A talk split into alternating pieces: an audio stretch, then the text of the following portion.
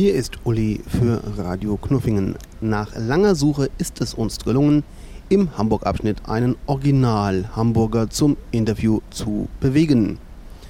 Herr Hamburger, ähm, was sind denn Ihre Aufgaben hier im Miniatur Wunderland?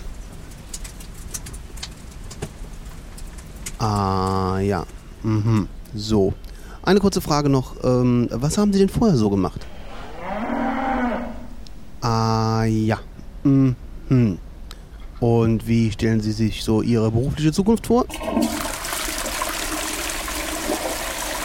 Mhm, Dankeschön. Ähm, ja, so viel aus Hamburg vom Hamburger und ähm, tja, das war Uli für Radio Knuffingen.